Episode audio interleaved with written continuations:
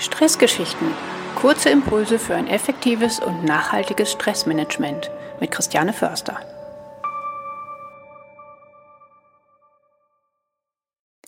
Hallo ihr Lieben und herzlich willkommen zur allerersten Folge meines Podcasts Stressgeschichten. Ich bin Christiane Förster, Stresscoach und psychologische Beraterin und ich freue mich, dass du mit dabei bist.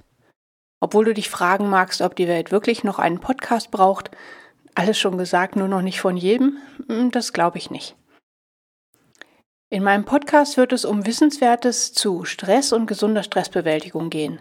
Und was ich euch darüber erzähle, ist die Essenz meiner eigenen Erfahrung und allem, was ich in den letzten Jahren über Stressbewältigung gelernt habe und von dem ich wünschte, ich hätte es in meinem früheren Leben als Führungskraft in einem Konzern gewusst. In dieser ersten Folge möchte ich euch einen Blick hinter die Kulissen meiner eigenen Stressgeschichte gewähren, damit ihr wisst, mit wem ihr es überhaupt zu tun habt. Ich bin 51 Jahre alt, komme gebürtig aus Südniedersachsen, lebe aber schon seit Beginn der 90er Jahre des letzten Jahrtausends in und um Stuttgart. Damals bin ich für mein duales BWL-Studium hierher gekommen und nach Abschluss der Ausbildung bei meinem Ausbildungsunternehmen der Mercedes-Benz AG geblieben. Fast 30 Jahre war ich im Konzern, davon über 20 Jahre als Führungskraft. Immer international, immer viel auf Reisen mit Teams über die ganze Welt verstreut. Ein paar Jahre habe ich auch selbst im Ausland gelebt, in Bukarest. Eine tolle Zeit mit vielen Herausforderungen und Möglichkeiten für persönliches Wachstum. Besonders in den letzten Jahren haben allerdings Druck und Anspannung immer mehr zugenommen und ich habe gemerkt, wie der Stress immer mehr von mir Besitz ergriff.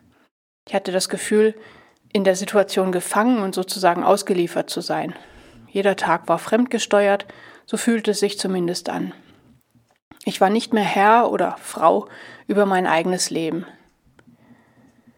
Was ich damals nicht realisiert habe, war, dass der Stress aus mir selbst herauskam, dass ich kein Opfer der Umstände war und auch nicht handlungsunfähig, dass ich die Einzige war und bin, die die Verantwortung für mein Leben hat und immer oder zumindest in 95 Prozent der Fälle entscheiden kann, wie ich auf äußere oder innere Umstände reagiere. Ich glaube, im Nachhinein ist das meine wichtigste Erkenntnis. Damals hätte ich jedenfalls wohl ewig so weitergemacht, wenn mir mein Körper nicht irgendwann einen Strich durch die Rechnung gemacht hätte. Eines Tages konnte ich mich nicht mehr richtig bewegen. Also gehen schon und so, das ging schon noch, aber joggen, was damals mein wichtigstes Mittel zum Stressabbau war, das ging schon nicht mehr. Das war, als hätte jemand den Pauseknopf gedrückt. Na ja, dachte ich mir, dann gehe ich zum Arzt und der wird mir schon irgendwas verschreiben, dann geht's weiter. Aber weit gefehlt. Was mein Arzt mir sagte, nachdem ich ihm die ganze Geschichte erzählt hatte, war, Sie können sich aussuchen, ob ich Sie jetzt für drei Wochen aus dem Verkehr ziehe oder Sie lieber in absehbarer Zeit auf unabsehbare Zeit ausfallen möchten. Denn Sie befinden sich offenbar kurz vor einem Burnout. Und da habe ich begriffen, mein Körper signalisiert mir, dass so das Weitermachen nicht möglich ist. Zunächst habe ich mich dann nach einigem Zögern auf die dreiwöchige Auszeit eingelassen und in der Zeit habe ich viel nachgedacht und irgendwann beschlossen, dass ich auch nach der Auszeit so nicht weitermachen konnte und wollte. Mein Leben musste eine Kehrtwende machen oder sich zumindest ziemlich sehr ändern. Also habe ich Mitte 2020 den Konzern verlassen und mich ja sozusagen auf eine Reise der Selbstreflexion und Neuorientierung begeben. Ich bin einfach meinem Bauchgefühl gefolgt und habe einige Aus- und Weiterbildungen gemacht als psychologische Beraterin, als Trauerbegleiterin und schließlich als Stresscoach. Denn ich hatte erkannt, dass wenn diese meine persönliche Krise irgendwas Gutes haben sollte, das doch darin bestehen könnte, dass ich künftig anderen Menschen in ähnlichen Situationen helfe und sie dabei unterstütze, gesund und konstruktiv mit ihrem Stress umzugehen. In dem Sinne ist Stressgeschichten für mich mehr als ein Podcast. Das ist ein Teil meiner Mission, Menschen zu helfen, die sich in derselben Situation befinden wie ich damals. Andere Teile bestehen in 1 zu 1 Coachings, Workshops, Seminaren, Vorträgen und Kurse für, äh, Kursen für gesunde Stressbewältigung. Mehr Informationen über meine Arbeit findest du auf meiner Webseite inbalancecoach.de. In den kommenden Episoden der Stressgeschichten werden wir verschiedene Aspekte des Stressmanagements beleuchten. Von bewährten Techniken bis hin zu inspirierenden Geschichten wird alles dabei sein.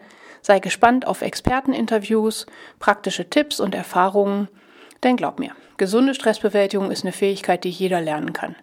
Und dafür braucht es keine Dissertation, sondern lediglich ein paar Minuten am Tag und etwas Disziplin. Mir geht es natürlich darum, euch bei der kurzfristigen Linderung von akuten Stresssymptomen zu helfen, aber in erster Linie sollt ihr Impulse bekommen, um eure eigenen langfristigen Strategien zur Stressbewältigung zu entwickeln und die auch wirkungsvoll umzusetzen. Keine graue Theorie, sondern Praxis. Ihr lernt Routinen und Denkweisen, die ihr nahtlos in euren Alltag integrieren könnt, sowie Zähneputzen, Duschen oder Autofahren. Und eine ganz wichtige Routine, die ich euch in der heutigen ersten Podcast-Episode an die Hand geben möchte, ist eine einfache Atemübung. Und die geht so. Atme tief durch die Nase ein und zähle bis vier. Halte den Atem kurz an und zähle wieder bis vier. Dann atme langsam durch die Nase aus und zähle so weit wie du kommst. Jede Zahl größer als vier ist dabei gut, denn dann atmest du länger aus, als du einatmest. Und warum ist das so wichtig, besonders unter Stress? Atmen ist mehr als nur ein physiologischer Vorgang. Das ist eine Kraftquelle für Körper und Geist, die wir viel zu wenig nutzen. Tiefe Atemzüge versorgen den Körper mit Sauerstoff, beruhigen den Geist und die helfen, den Fokus zurückzubringen.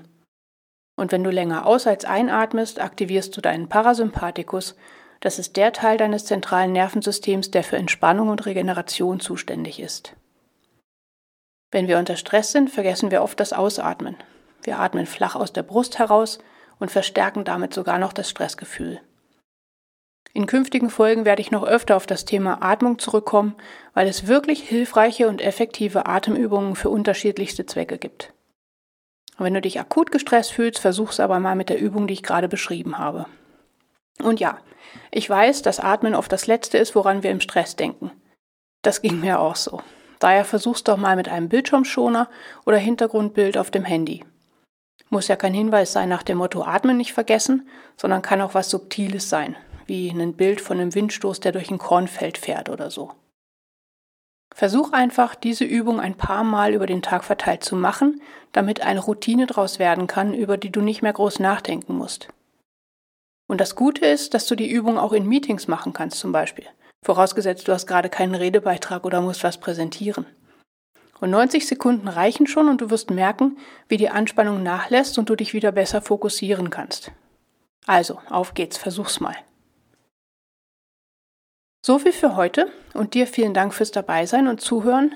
Wenn du Fragen hast, Anregungen teilen möchtest oder deine eigene Stressgeschichte erzählen willst, schreib mir gerne eine E-Mail an cf.inbalancecoach.de.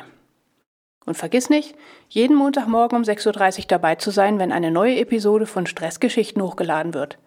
Abonniere am besten den Podcast, damit du keinen wichtigen Impuls verpasst. Bis zum nächsten Mal, wenn wir uns wieder mit neuen Geschichten rund um das Thema Stress beschäftigen.